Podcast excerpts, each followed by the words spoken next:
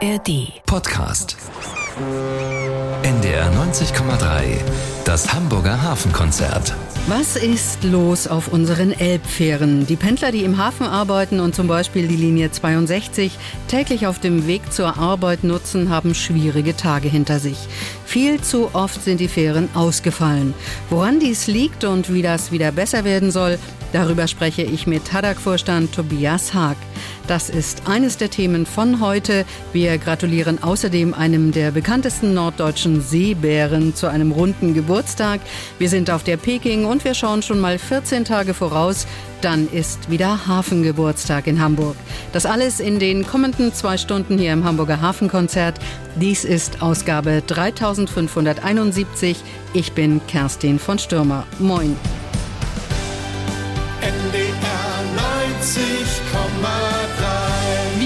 Sind Hamburg. Hamburg. Hamburg. In den vergangenen Wochen gab es beunruhigende Nachrichten aus dem Hamburger Hafen, vor allen Dingen für die Pendler, die mit den Haddock-Fähren über die Elbe wollten zur Arbeit, denn äh, einige der Fähren sind ausgefallen.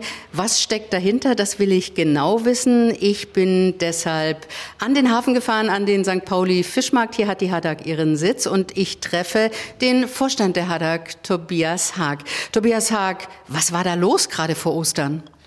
Ja, wir haben tatsächlich in diesem Jahr äh, ungewöhnlich äh, viele Ausfälle bei uns zu verzeichnen gehabt. Äh, wir haben ähm, einige Jahre wirklich ähm, Ausfallquoten gehabt, die auf einem sehr, sehr niedrigen Niveau gewesen sind und ärgern uns natürlich jetzt schon auch selber extrem darüber, äh, dass wir dieses sehr gute Niveau in diesem Jahr nicht halten konnten. Der Hauptgrund dafür ist ähm, relativ einfach. Wir haben in diesem Jahr leider sehr viele äh, personelle Abgänge im Bereich der Schiffsführerinnen und Schiffsführer ähm, zu verzeichnen. Ein Stück weit, ähm, sag mal, passiert das in jedem Jahr, dass ähm, Schiffsführerinnen und Schiffsführer gerade im Frühjahr äh, das Unternehmen verlassen, äh, wenn im Hafen insgesamt der Hafenrundfahrtsbetrieb wieder ordentlich Fahrt aufnimmt. Ähm, dann werden dort natürlich auch wieder vermehrt Menschen eingestellt. Ähm, aber in diesem Jahr sind es leider ganz besonders viele Abgänge, die wir zu verzeichnen haben. Und ähm, es ist schwer, diese ja, personellen Ausfälle zu kompensieren und auch für neue Mitarbeiter zu sorgen und Mitarbeiter zu akquirieren. Nun scheint der Job als Schiffsführer bei einem städtischen Unternehmen wie der Haddock ja relativ sicher im Vergleich zu den privaten Konkurrenten. Zahlen die denn so viel besser als Sie? Die zahlen tatsächlich im Moment ähm, deutlich besser als wir. Im letzten Jahr äh, haben viele größere Betreiber ordentlich die Gehälter ähm, angezogen. Wir haben bei uns ja ähm, einen Tarifvertrag bei der Haddock, ähm, der eine Laufzeit hatte bis zum Ende des letzten Jahres und äh, wir stecken tatsächlich gerade ähm, in Tarifverhandlungen, hoffentlich auf der Zielgeraden. Und wir wissen natürlich auch, äh, dass wir bei den Gehältern auch deutlich nachlegen müssen, ähm, um auch äh, beim Gehalt ein guter Arbeitgeber zu sein. Wir haben hier ja während der gesamten Pandemie den Betrieb aufrechterhalten. Wir ähm, sind unseren gewohnten Fahrplan die ganze Zeit durchgefahren. Hier ist niemand in Kurzarbeit gegangen, hier wurde niemand entlassen. Ganz im Gegenteil, wir haben sogar während der Pandemie auch Personal auch aufgebaut. Jetzt müssen wir halt beim Gehalt nachlegen, damit wir da auch äh, wieder Punkte sammeln als Arbeitgeber. Sie haben den Tarifvertrag und die Verhandlungen angesprochen. Das ist interessant, denn normalerweise ist ja der Haddock-Tarif an den Hochbahntarifabschluss gebunden oder äh, ist das schon lange nicht mehr so? Tatsächlich ähm, sind die Sachen natürlich nicht unabhängig voneinander, aber die Unternehmen sind ja doch relativ stark unterschiedlich und ähm, deswegen weicht unser Abschluss dann in der Regel schon auch ein wenig vom, vom Hochbahnabschluss ab. Und das wird nicht nur in diesem Jahr so sein, sondern das war auch in der Vergangenheit der Fall. Wenn man weiß, dass die private Konkurrenz äh, Schiffsführer abwirbt von der HADAG, wie sieht's denn da aus mit der Ausbildung bei Ihnen? Stocken Sie auf, beziehungsweise gibt es überhaupt genug Bewerber, die Schiffsführer werden wollen? Wir haben die letzten Jahre bei der HADAG ähm, sehr, sehr ähm, viele Azubis jedes Jahr eingestellt, äh, haben vor ein paar Jahren entschieden, unsere Ausbildung deutlich auszuweiten. Wir stellen in der Regel fünf bis sechs äh, Auszubildende in jedem Jahrgang ein. Ähm, wir haben auch in diesem Jahr gute Bewerbungen bekommen und werden vermutlich auch wieder äh, sechs auszubildenden Plätze hier besetzen können.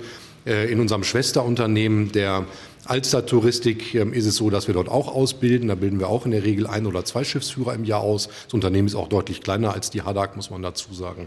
Ähm, da ist es aber tatsächlich so, dass wir gerne auch noch ähm, ja, uns äh, über mehr Bewerber freuen würden und äh, über mehr Menschen, die sich für diesen tollen Beruf begeistern können ähm, und äh, diese dreijährige Ausbildung, die wir anbieten. Welche Voraussetzungen braucht denn ein Bewerber, um Schiffsführer zu werden? Man äh, muss tatsächlich am Ende der Ausbildung gerne 21 Jahre alt sein, damit man auch einen Personenbeförderungsschein bekommen kann.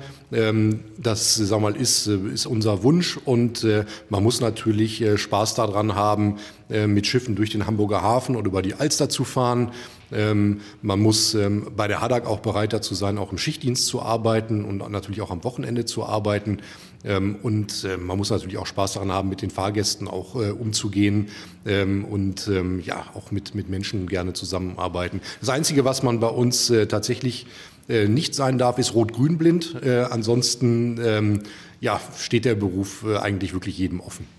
Tobias Haag, wir haben äh, das Gespräch begonnen mit den ausgefallenen Fährdiensten im Linienverkehr da vor Ostern. Gerade am Gründonnerstag war das wohl ziemlich heftig. Was können Sie den Menschen, die zum Beispiel von Finkenwerder hier nach St. Pauli pendeln, was können Sie denen heute sagen? Hat sich die Situation entspannt? Genau an diesem Gründonnerstag hatten wir tatsächlich äh, auch Tarifverhandlungen. Äh, da habe ich in den Verhandlungen alleine sechs äh, Schiffsführerinnen und Schiffsführern gegenüber gesessen. Und ähm, das sind schon fast zehn Prozent der Belegschaft im Schiffsführerbereich gewesen. Deswegen hat es uns an dem Tag leider ganz besonders getroffen. Also wir werden hier natürlich an Lösungen arbeiten. Wir werden weiterhin stark ausbilden. Ähm, das wird natürlich das Problem nicht morgen lösen. Äh, wir werden äh, einen für die Mitarbeiter ähm, sehr attraktiven Tarifabschluss haben, davon gehe ich aus. Und wir werden auch äh, natürlich unseren Suchradius erweitern, um geeignetes Personal hier auch für die Hadak zu finden. Denn Sie können sich vorstellen, dass hier im Hamburger Hafen der Beruf des Schiffsführers, sagen wir mal, ein sehr enger Markt ist. Es gibt ähm, ja, einen wirklich einen sehr begrenzten ähm, Arbeitnehmermarkt in diesem Bereich. Aber es gibt natürlich auch in anderen ähm, Gebieten in Deutschland äh, Menschen, die äh, mit Binnenschiffen unterwegs sind und auch in, äh, im, im europäischen Ausland. Und wir werden jetzt verstärkt äh, auch äh, versuchen, auch äh, Mitarbeiter zu finden, die Lust haben, nach Hamburg umzuziehen und dann für uns zu arbeiten. Das war Tobias Haag, der Vorstand der Hadak zur Situation der Hadak Schiffsführer hier im Hamburger Hafen im Linienverkehr. Vielen Dank. Sehr gerne, vielen Dank.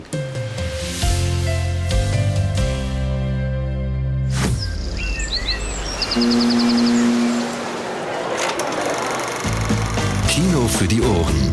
Ob platt. Manche, manche Timpeti. Butsche, Butsche in die See. Das Plattdütsche Hörspiel. Alle 14 Tage gibt's bei uns die Klassiker aus den NDR-Archiven und ganz aktuelle Produktionen. Richard! Christian, komm raus!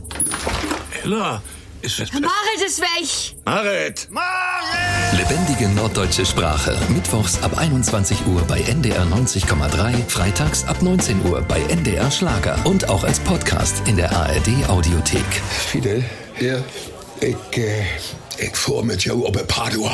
Das ist ein ganz fein Zug von die Johnny. Das Plattdütsche Hörspiel. NDR 90,3. Wir sind Hamburg. Bootslack, Anti-Fouling, Schlauchboot, Segeljacke, Tauwerk, Bordtoilette. Wo bekommen Freizeitseglerinnen und Segler oder Motorbooteigner all diese Dinge? Zum Beispiel bei AW Niemeyer bis jetzt. Denn Ende Mai ist dort Schluss. Der Bootsausrüster ist insolvent. Kein Investor konnte sich am Ende durchringen, das Traditionsunternehmen weiterzuführen.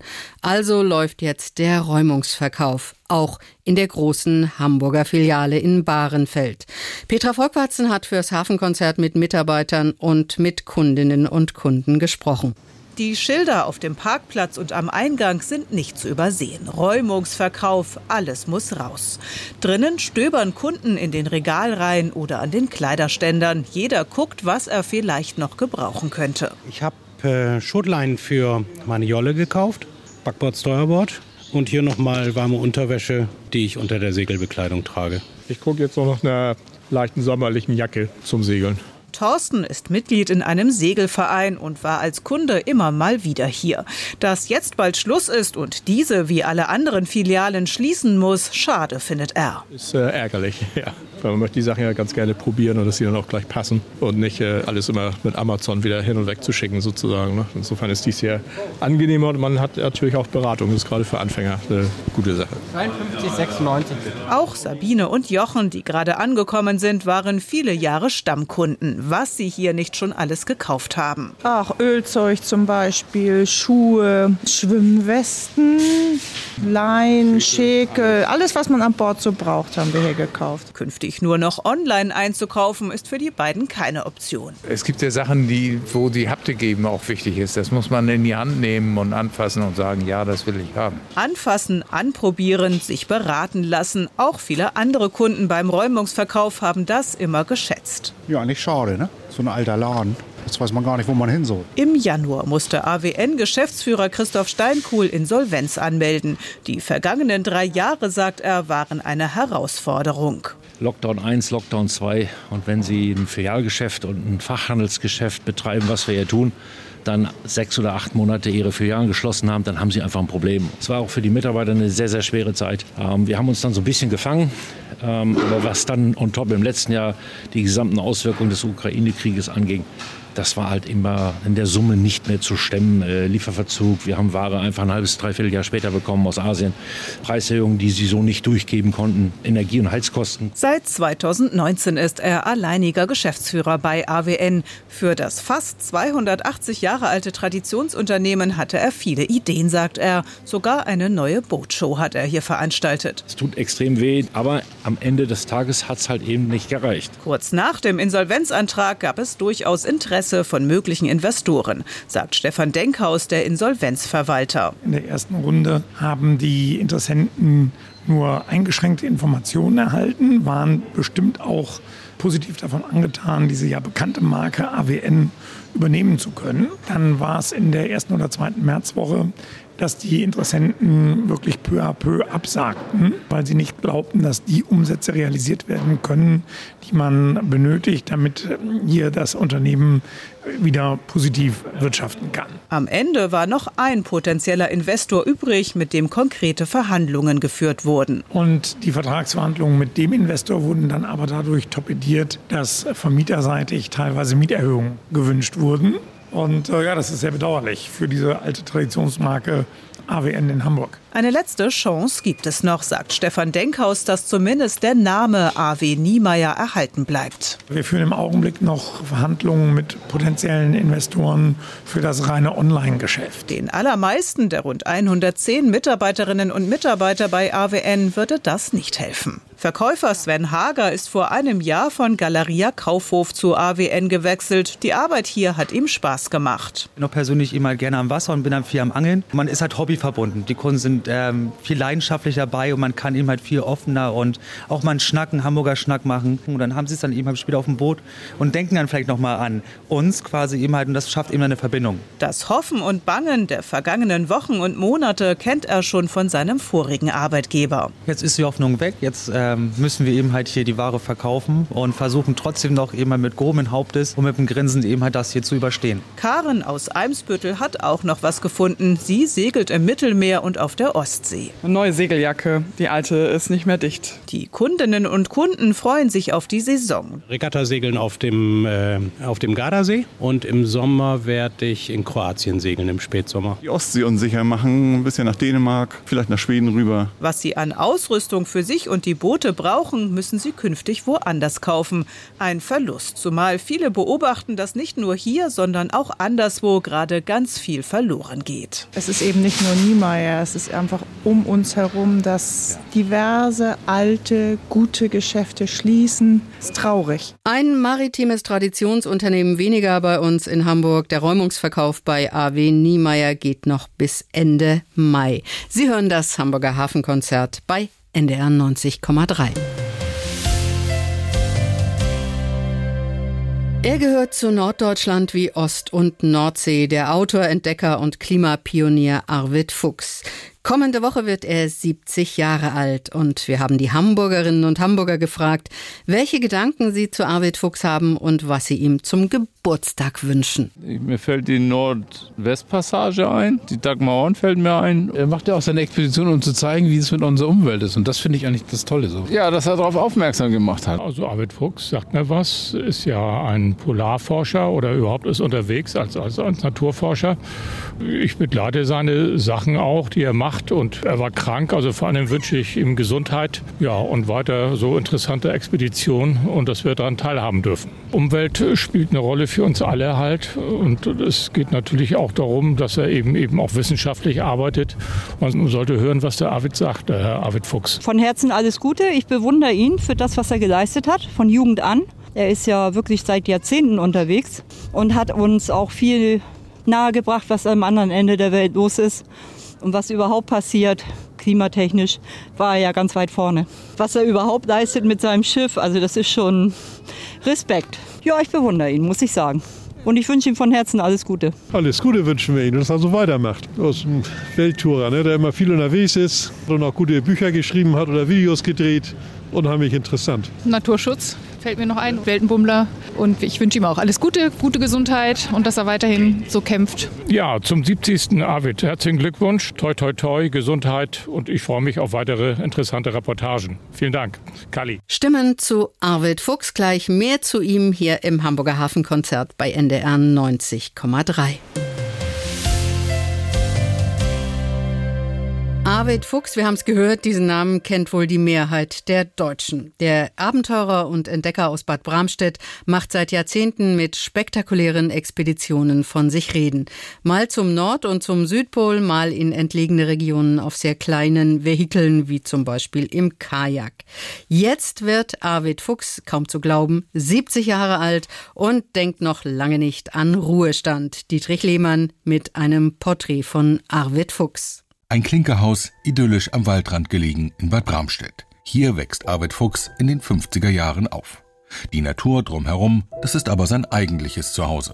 Für mich war das hier als Kind wirklich so die große Wildnis. Das äh, war ja auch alles, was ich kannte. Und äh, diese Natur mit den Wäldern und diesen ja, Brachen teilweise, diesen Wiesen, das war für mich einfach äh, ja, das Naturerlebnis schlechthin. Und hier habe ich mir dann eben auch meine ganzen Abenteuer reinfantasiert. Der Vater Arzt, die Mutter Lehrerin. Zu Hause bei Familie Fuchs gibt es eine große Bibliothek. Darin steht auch Friedhof Nansens Werk In Nacht und Eis über die große norwegische Polarexpedition Ende des 19. Jahrhunderts. Das hat mich begeistert und habe ich gesagt, wenn du groß bist, willst du es auch machen. Und äh, Nansen hat mich damals fasziniert, weil er erstmal ein sehr akkurater Planer war. Also diese ganze Vorbereitung habe ich bestaunt damals, also wie man so eine Expedition plante und dann aber auch, dass er sich beispielsweise für diese Expedition für fünf Jahre von seiner Familie verabschiedet hat und keiner wusste, ob er überhaupt nach Hause kam. Schule, sagt Arvid Fuchs mit seinem typischen, verschmitzten Lächeln, das war eigentlich nicht so wirklich seins. Ich war ein lausiger Schüler. Ich war auch faul, ich muss das gerne einräumen, weil meine Leidenschaft und meine ganzen Aktivitäten entfalteten sich mehr draußen und äh, in anderen Bereichen. Das war toll, gerade was die Freunde, soziale Umfeld anging und äh, der Sportunterricht und andere Dinge haben mich natürlich interessiert. Andere Sachen weniger. Aber Arvid Fuchs beendet die Schule, gründet mit drei Schulfreunden den Club 19. Das Ziel, die Welt entdecken, Abenteuer erleben. Mit dem Bulli durch Amerika, in Kanada mit dem Kanu auf Wildwasserflüssen. Bis dann die Arktis an der Reihe ist. Das Training, die Vorbereitungen von Arvid Fuchs, damals wie heute akribisch. Um sich auf die Kälte vorzubereiten, übernachten die künftigen Expeditionsteilnehmer im Gefrierraum eines Fleischers neben Schweinehälften, testen so die Ausrüstung. Du kannst alles machen, aber du musst das richtig machen, hatten die Eltern Arvid Fuchs auf den Weg mitgegeben. Und dieses Richtigmachen, das ähm, impliziert eben auch Verantwortung bei allem, was du tust. Du kannst frei sein, aber du bist niemals frei von Verantwortung. Grönland ist das erste Ziel in polaren Regionen für Arvid Fuchs. Es folgen weitere Expeditionen auf Skiern, etwa 1989 erst zum Nordpol und im gleichen Jahr zusammen mit Reinhold Messner zum Südpol. In 96 Tagen liegen beide insgesamt 2740 Kilometer zurück auf dem Eis. Ich freue mich, das kann ich ganz offen sagen, einfach riesig, dass es uns gelungen ist, diese Aufgabe zu bewältigen, von der eigentlich Fachleute gesagt haben, das schafft ihr nie. Das ist in dieser Form so nicht äh, zu bewältigen. Wir haben es geschafft. Wir freuen uns riesig darüber und äh, ich meine in jedem Fall, dass dieser Aufwand sich für uns persönlich gelohnt hat. Geld verdient Fuchs anfangs als Seemann, später aber vor allem durch Bücher und Vorträge. Ab Anfang der 90er Jahre ist Fuchs dann immer häufiger auf dem Wasser unterwegs. Er kauft sich einen stabilen alten dänischen Fischkutter aus Holz, lässt ihn umbauen zum segelnden Expeditionsschiff und startet damit zu mehreren Umrundungen. Nordpol, Kap Horn, ganz Amerika und so weiter.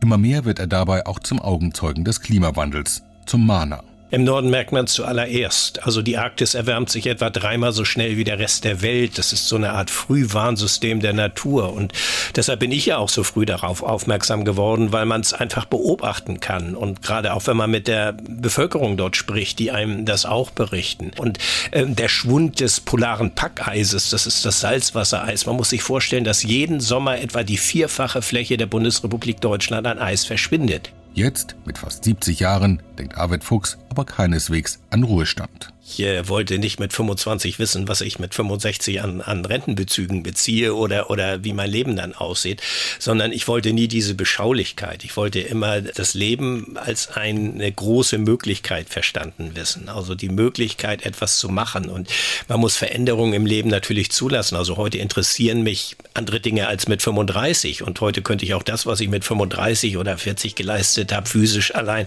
nicht mehr leisten. Aber ich habe ein großes Erfahrungs Potenzial. Ich habe ein recht junges Team teilweise dabei, die dort mit hereinwachsen, die, die einen auch auf eine ganz gewisse Art und Weise immer wieder fordern.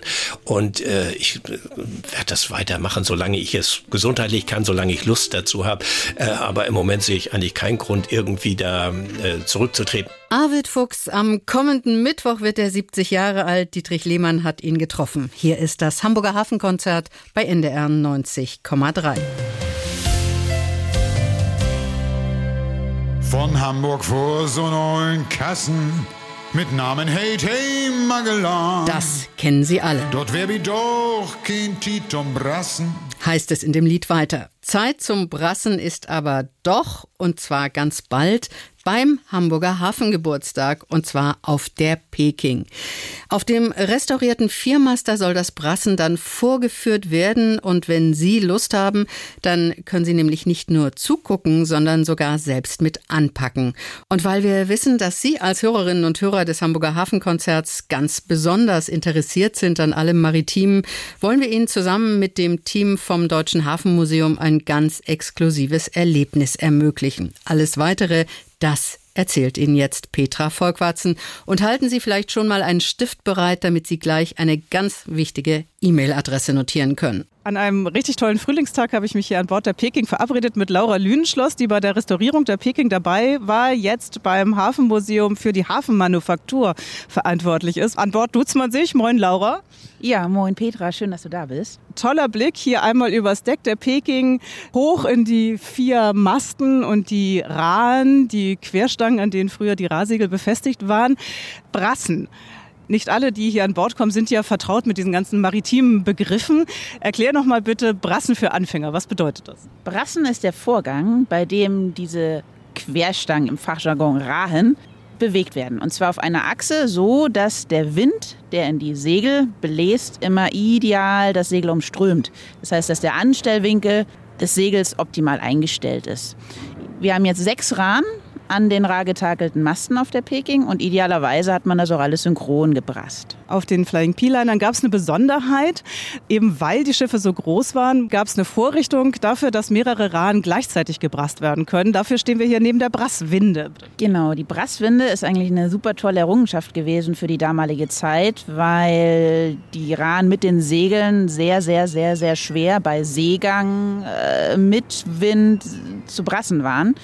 Und gerade die unteren drei Rahsegel waren ja riesig. Und da gab es die sogenannte Brasswinde, die jetzt hier auch original wieder nachgebaut wurde. Und mit dieser Brasswinde kann man die unteren drei Rahen also die Unterra, die Untermaß und die Obermaß, synchron prassen. Und das mit relativ wenig Kraftaufwand, weil die Übersetzung einfach sehr, sehr gut ist. Brassen auf der Peking, die liegt verteut hier am Kai, segelt nicht mehr. Warum eigentlich? Wir wollen Brassen eigentlich aus zweierlei Gründen. Zum einen ist die Takelage ja funktionsfähig restauriert worden. Bedeutet, wenn man sie jetzt da über viele, viele Jahre gar nicht mehr bewegt, würde alles wieder festrosten, was sehr schade wäre. Zum anderen aber auch, weil wir das Brassen den Menschen nahbar machen wollen, die Interesse daran haben. Gut fürs Schiff, zum anderen aber auch gut für die Leute. Und wenn ihr jetzt beim Hamburger Hafengeburtstag mit äh, Gästen zusammenbrasst, äh, dann werden die wie verteilt auf die Positionen? Genau, wenn wir zur Brasswind einmal rübergehen, wir haben ja hier zwei Kurbeln, Steuerbord, Backbord. Da kann man zwei, vier oder sechs, maximal acht Leute hinstellen. Mehr Platz ist dann auch nicht. Kommt darauf an, wie stark die Personen sind. Und äh, früher war es natürlich auch davon abhängig, wie viel Segel gesetzt waren. Das heißt, eine Station wird die Brasswinde sein. Dann haben wir aber natürlich noch die oberen drei Rahn. Das sind die Unterbram, Oberbram und Royal. Und wenn wir mal zur Nagelbank hier rüber gehen und ich mal an dem Tampen hier ein bisschen reiße, dann wackelt da oben gerade die dritte Ra von oben. Genau, die Unterbramra. Die Rahnen da oben werden alle einzeln angesteuert. Auf der einen Seite wird geholt am Tampen, auf der anderen Seite wird gefiert. Und da werden auch noch Leute gebraucht. Wie fit muss man sein, um da mitzumachen? Ja, wir sind ja hier als Team, also eine Seemannschaft, äh, versuchen wir ja auch zu leben. Das bedeutet, auch wenn jetzt jemand dabei ist, der körperlich vielleicht nicht ganz so fit ist, kann er natürlich mitmachen. Es wäre gut, festes Schuhwerk zu tragen. Und äh, ja, dann freuen wir uns auf eine schöne Aktion.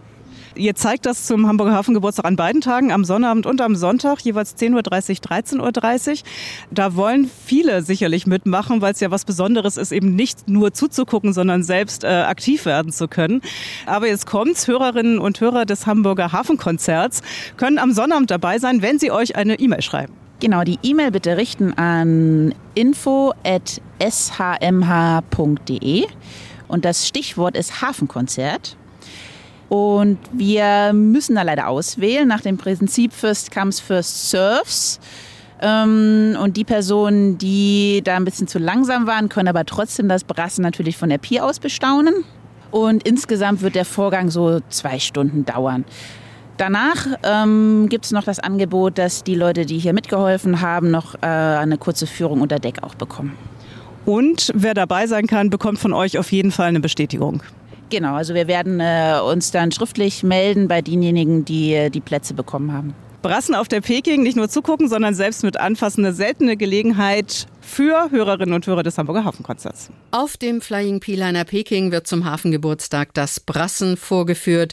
Und Sie können, wenn Sie Lust haben, mitmachen am Sonnabend, den 6. Mai um 10.30 Uhr oder um 13.30 Uhr. Was müssen Sie tun? Schreiben Sie einfach eine E-Mail ans Deutsche Hafenmuseum und schreiben Sie das Stichwort Hafenkonzert in die Betreffzeile. Alle, die dabei sind, bekommen dann vom Team des Hafenmuseums eine Bestätigung, dass sie tatsächlich mitmachen dürfen. Und hier kommt die E-Mail-Adresse, die erzähle ich Ihnen ganz langsam, weil das wird ein bisschen kompliziert. Info at dham.shmh.de.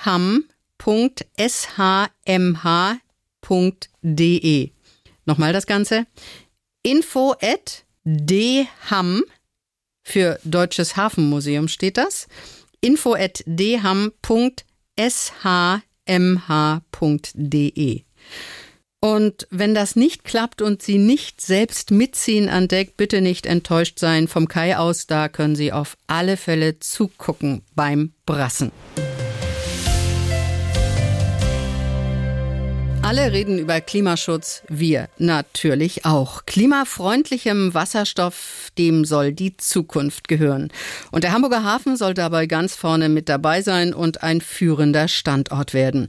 Hier soll ein Drehkreuz entstehen. Wasserstoff und daraus hergestellte Treibstoffe und andere Energieträger aus aller Welt sollen über den Hamburger Hafen importiert und von hier aus in Deutschland und in Europa verteilt werden. Um Schiffe und Lastwagen zu betanken und um Industrieanlagen zu betreiben.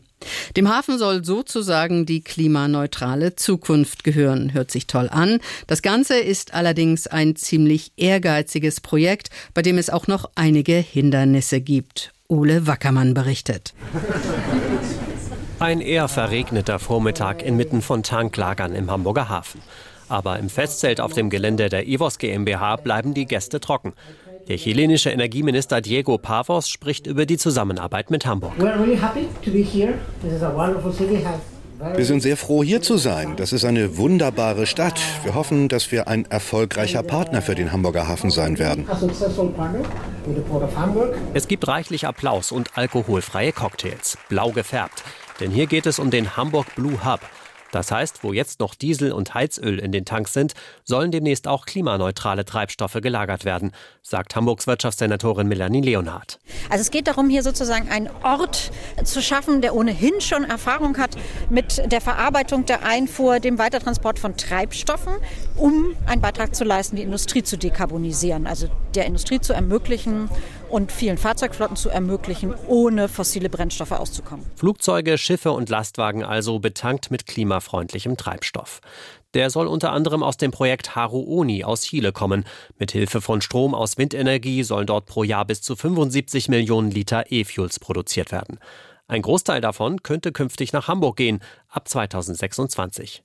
Die Wasserstoffwirtschaft, das ist eine Riesenchance für den Klimaschutz und für den Hamburger Hafen, findet auch Malte Siegert vom Naturschutzbund NABU. Hamburgs Containerumschlag wird dauerhaft runtergehen und insofern muss sich der Hafen ohnehin überlegen, wo sind potenziell Chancen für die Zukunft. Auch der Bund möchte ja gerne, dass die deutschen Seehäfen eine ganz zentrale Rolle bei der energetischen Transformation unserer Gesellschaft spielen und da hat Hamburg hier auch mitten im Hafen eine große Fläche, äh, die gut genutzt werden könnte, um dieses Ziel auch zu erreichen. Dabei ist der Blue Hub nur ein Projekt. Am Blumensand entsteht außerdem das erste deutsche Hafenterminal, um grünen, also klimaneutralen Ammoniak zu importieren. Im Hafen soll der Ammoniak dann wieder aufgespalten werden, um Wasserstoff zu erhalten, der fossile Brennstoffe wie Erdgas ersetzen kann. Faszinierende Möglichkeiten, meint auch Malte Siegert. Aber dem Umweltschützer geht es nicht schnell und entschlossen genug voran. Also aktuell habe ich den Eindruck, dass es zwar viele kleinere Projekte gibt und auch viel Forschung und Entwicklung, aber dass man wirklich einen großen Wurf macht, das kann ich auch in meinen Gesprächen mit der Wasserstoffwirtschaft äh, derzeit zumindest politisch nicht hören. Malte Siegert meint, gerade die Flächen im Hafen, die für den Bau der Autobahn 26 Ost genutzt werden sollen, würden eigentlich gebraucht, um Wasserstoff und E-Fuels zu lagern. Er sagt, die Autobahnpläne bremsen den Ausbau beim Wasserstoff aus. Hamburgs Wirtschaftsbehörde widerspricht. Schriftlich heißt es. Hier sehen wir keinen Nutzungskonflikt. Es gibt im Hafen zahlreiche, sehr gut geeignete und durch Leitungssysteme bereits angeschlossene Bereiche, die für die Wasserstoffnutzungen gut geeignet sind. Der Ausbau der Wasserstoffinfrastruktur laufe mit hohem Tempo. Viel sei aber auch noch im Entstehen begriffen. Zurück zum Hamburg Blue Hub in Wilhelmsburg. Trotz der Feststimmung, zu 100 Prozent sicher ist die Zusammenarbeit mit Chile nicht. Noch fehlt die Genehmigung der EU-Kommission. Wirtschaftssenatorin Melanie Leonhardt geht aber davon aus, dass es klappt. Ich bin eigentlich sehr optimistisch. Wir haben alle große Herausforderungen zu bestehen, die Zeit drängt und die Diskussionen laufen ja schon. Wenn alles glatt geht, ist es ein Anfang. Fachleute vom Potsdam Institut für Klimafolgenforschung haben ausgerechnet, alle derzeit geplanten E-Fuel-Projekte weltweit würden für ein Zehntel des deutschen Bedarfs reichen. Es bleibt noch viel zu tun für die klimaneutrale Zukunft, auch für die des Hamburger Hafens. Ole Wackermann über die Pläne, den Hamburger Hafen zu einem der führenden Wasserstoffstandorte zu machen. Das Hamburger Hafenkonzert bei NDR 90,3. Sie sind moderne Geschichtenerzähler und seit mehr als zehn Jahren unterwegs auf den Bühnen hierzulande von Nord bis Süd und sie sind extrem erfolgreich, die Shanty-Rocker von Santiano.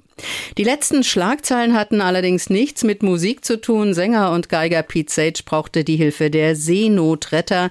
Sein Segelboot war vor Laboe gesunken. Aber glücklicherweise alles gut gegangen. Pete und Frau sind gesund und munter. Und jetzt gibt es auch in Sachen Musik etwas Neues. Im Oktober erscheint ein neues Studioalbum von Santiano. Doggerland wird es heißen und seit vorgestern gibt's den ersten Titel daraus. Ganz, ganz frisch und hier ist er, Santiano und es klingt nach Freiheit.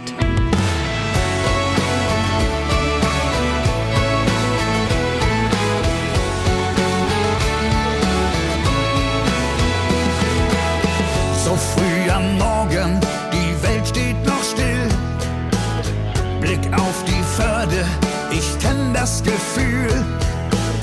Zu oft verliere ich's im Wettlauf der Zeit. Wir müssen weiter, weiter. Doch wenn alles schweigt, dann fällt die Last ab, wie schwer sie auch wiegt. Dann spür ich Wahrheit, wie sonst keine gibt. Eine Gewissheit, was auch immer.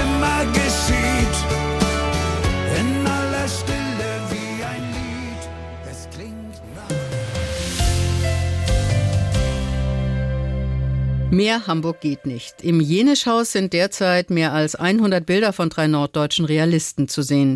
Till Wawers, Tobias Duwe und Lars Möller haben ihre Werke größtenteils extra für ihre Ausstellung Elbwärts gemalt. Und zwar draußen unter freiem Himmel. Im Jenischhaus werden eher selten Bilder noch lebender Künstler ausgestellt. Elbwärts, das ist eine Hommage an die Hansestadt. Und das Jenischhaus selbst kann man auch auf den Bildern der drei norddeutschen Realisten, die alle hauptberuflich als Künstler arbeiten, bewundern. Kerry Rügemer hat sich das angeschaut und hat die drei Künstler getroffen dreimal die Elbphilharmonie vom Stintfang aus gesehen.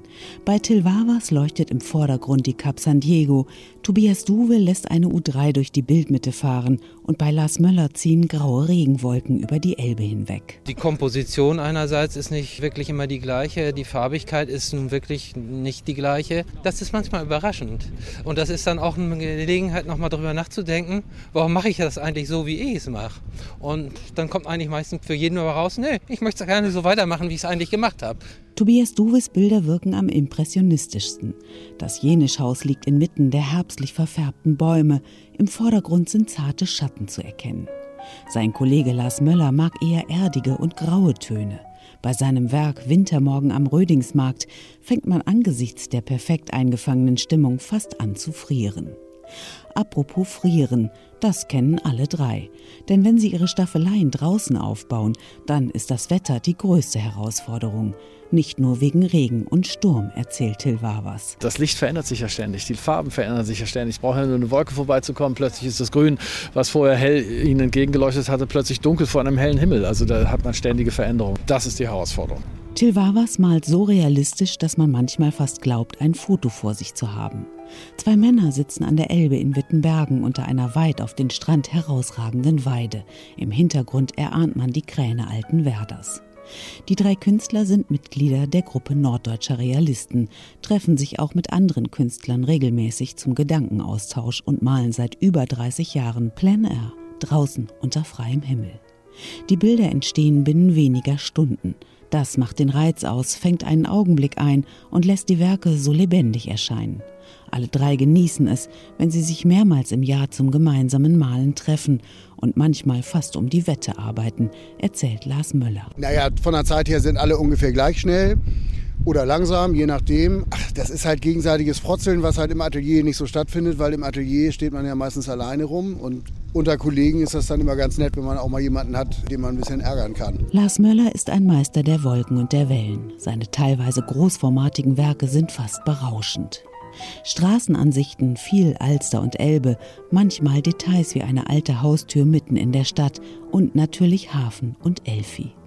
Elbwärts ist eine wunderbare Huldigung an Hamburg und für alle Ortskundigen sowieso ein Muss, denn wer durch diese Ausstellung geht, kennt garantiert bei fast jedem Bild genau den Ort, an dem es entstanden ist. Kerry Rügemer über die Ausstellung Elbwärts im Jenischhaus noch zu sehen bis 12. Februar 2024.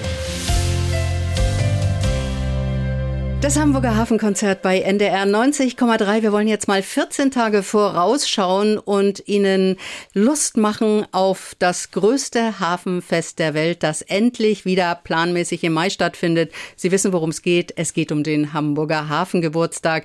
Ausgabe 834. Und wir von NDR 90,3 und dem Hamburg Journal sind natürlich wieder mit von der Partie, mit einer großen Bühne. Und was dort passiert, das will ich besprechen mit Philipp von Kageneck. Der steht nämlich dort auf der Bühne als Ihr Gastgeber. Hallo Philipp. Ja, hallo, guten Tag. Am Freitag geht's los, am 5. Mai. Ähm, erzähl mal ein bisschen, wen erwarten wir dort auf der Bühne? Also grundsätzlich kann man sagen, zum Reinkommen wird an jedem Tag, Freitag, Sonnabend und Sonntag, das Programm erstmal starten mit einem Shantychor, weil wir dachten, Klasse. das ist eine gute Idee, wenn man da an, äh, am Hafen steht. Wir sind ja ähm, vor dem alten Elbtunnel äh, mit der Bühne. Da geht es dann schon mal los mit Shanties und um gleich, ja, das Highlight vielleicht für viele vorwegzunehmen, das wird sein am Sonntagabend dann Stefan Gwildis mit seiner Band, der da kommen wird. Dann ist das tatsächlich ganz interessant, das Programm, weil da auch ein bisschen Punk dabei ist, also auch die ruppigere Gangart, aber auch das passt ja vielleicht ganz gut zum Hafengeburtstag. Äh, da kommt zum Beispiel aus Düsseldorf, man denkt dann immer direkt an die Toten Hosen, wenn man hört Düsseldorf und Punk, aber die sind es nicht, sondern die Rogers, die am Sonnabend dort spielen werden. Und wir haben auch noch zwei Überraschungen, die kommen werden. Die können wir jetzt noch nicht verraten. Das werden durchaus äh, große Namen sein. Und was ich auch spannend finde, ähm, es ist ja in diesem Jahr Südkorea Partnerland äh, des Hafengeburtstages. Deswegen haben wir da auch auf der Bühne am Sonnabend Musik aus Südkorea, und zwar Rockmusik aus Südkorea. Habe ich noch nicht gehört, bin ich mal gespannt, werden wir da auf der Bühne sehen. Spannende Geschichten inklusive Überraschungen. Du hast es gesagt, die Bühne, die große NDR-Bühne steht direkt am alten Elbtunnel. Das ist ein eingeübtes Verfahren. Die Leute können sich nicht verlaufen. Immer dort, wo es richtig abgeht, wo gute Musik ist, am alten Elbtunnel. Äh, und die Shanty-Chöre äh, zu Beginn jedes Tages, das ist so was zum Reinkommen und zum Warmsingen, ne? Ja. Für alle. Das ist genau. Einfach, man möchte ja auch dann, das geht ja dann um 10 Uhr schon los. Da möchte man ja vielleicht noch nicht koreanische Rockmusik hören. Da ist der Shantycore vielleicht noch ganz, äh, ganz angenehm zum Reinkommen, gemütlich in den Tag feiern. Und äh, was wir auch haben werden, eine Leinwand, äh, die an der Bühne steht, weil ja mal immer was passiert, was man vielleicht nicht unbedingt sehen kann, wenn man vor der Bühne steht. Da werden wir Bilder haben vom Hafengeburtstag, von Schiffen, die da reinfahren, vom Schlepperballett zum Beispiel auch, äh, wo ja tatsächlich auch auf einem Schlepper diesmal Ballett getanzt Ballett wird. stattfindet. Da bin ich sehr gespannt, ob das denn funktioniert. Ich auch. Und wie gesagt, äh, liebe Hörerinnen und Hörer, Sie verpassen nichts. Sie haben an der Bühne den direkten Blick auf die Elbe. Philipp, drei Tage Bühnenmoderation, das ist ja nicht ganz unanstrengend. Gibt es hm. für dich vorher sowas wie ein Fitnessprogramm oder bist du fit als Morningshow-Moderator ja? Ja, äh, grundsätzlich schon, aber das ist jetzt so der Unterschied zwischen Sprint und Marathon, glaube ich tatsächlich, weil ich, die Sendung morgens geht fünf Stunden. Ich glaube, die Tage da werden eher 16 Stunden gehen. Aber da muss man ja auch sagen, wenn dann mal eine Band eine Stunde spielt, da kann ich es mir ja hinter der Bühne gut gehen lassen. Äh, ich glaube einfach, man wird sich da tragen lassen von der Stimmung. Wir wollen jetzt noch nicht über das Wetter reden, weil am Ende kann man es eh nicht ändern. Das wäre meine nächste Frage. genau. Was wäre der echte GAU, was Wetter angeht? Gibt es eigentlich nicht, ne? Nee, man In ist Hamburg ja einiges gewohnt. Es gibt, man beschwert sich nicht über das Wetter, man kann es eh nicht ändern. Also man kann auch da stehen, wir können da auch stehen tatsächlich bei einem Graupelschauer, das kann alles sein. Wir können da aber auch stehen bei 20 Grad und Sonnenschein. Wir hoffen natürlich eher auf Letzteres. Aber ich glaube, so ist das, wenn man zum Hafengeburtstag geht. Man nimmt es, wie es ist und macht das Beste draus. Und ich glaube, dass wir da auch, wenn die Tage lang werden auf der Bühne, das ist ja, sag ich mal, eine Länge der angenehmen Art, äh, werden wir da sehr viel Spaß miteinander haben. Stichwort Fitness. Hast du ein Geheimrezept zur Stimmbandpflege? Tatsächlich äh, viel Wasser trinken, nichts mit Zucker. Das werde ich hinter der Bühne machen. Ich hoffe, dass da ausreichend viele Kästen stilles Wasser stehen, dass ich mich da bedienen kann. Tolles Programm zum Hamburger Hafengeburtstag vom 5. bis 7. Mai auf der Bühne von NDR 90,3 und dem Hamburg Journal. Das Ganze präsentiert von Philipp von Kageneck. Philipp, dir viel Spaß. Wir wünschen uns alle bestes Wetter, 20 Grad und Sonne. Ja. Gute Musik haben wir eh. Ich freue mich. Ich freue mich auf jeden, der kommt. NDR 90,3. Das Hamburger Hafenkonzert und das war's auch schon wieder für heute. In der kommenden Woche stellen wir Ihnen eine Hamburgerin vor, die ihr Hobby Segeln perfekt mit ihrem Beruf verbindet, die Künstlerin Heinke Böhnert. Meine Bilder sind Collagen, also aus ganz, ganz vielen Farbschichten. Ich kann jetzt leider nicht meine Hose zeigen, die steht auch von alleine, weil auch immer viel Farbe irgendwie abfällt. Und die Segel werden auf die Bilder geklebt und dadurch sind die etwas plastisch und man kann sich das so vorstellen, dass die Segel quasi auf dem Bild sind und die Boote werden dazu gemalt und dann noch etwas eingebaut und eingespachtelt und wieder mit dem Pinsel drüber und irgendwann bin ich zufrieden und dann ist es fertig. Handgewöhnert über das Malen, übers Segeln und mehr im Hamburger Hafenkonzert mit Franziska Storch zu hören am kommenden Sonntag morgens ab 6 und abends noch einmal ab 19 Uhr und natürlich in unserem Hafenkonzert-Podcast. Mehr Informationen dazu unter ndr.de-hamburg und in unserer NDR Hamburg-App. Klicken Sie doch einfach mal rein. NDR 90,3 Wir sind Hamburg. Hamburg. Das war's für heute vom Hamburger Hafenkonzert. Ihnen allen einen guten Start in die neue Woche. Tschüss, das sagt Kerstin von Stürmer. Das Hamburger Hafenkonzert. Am Sonntag immer morgens um 6 und abends um 19 Uhr. Bei NDR 90,3. Wir sind Hamburg.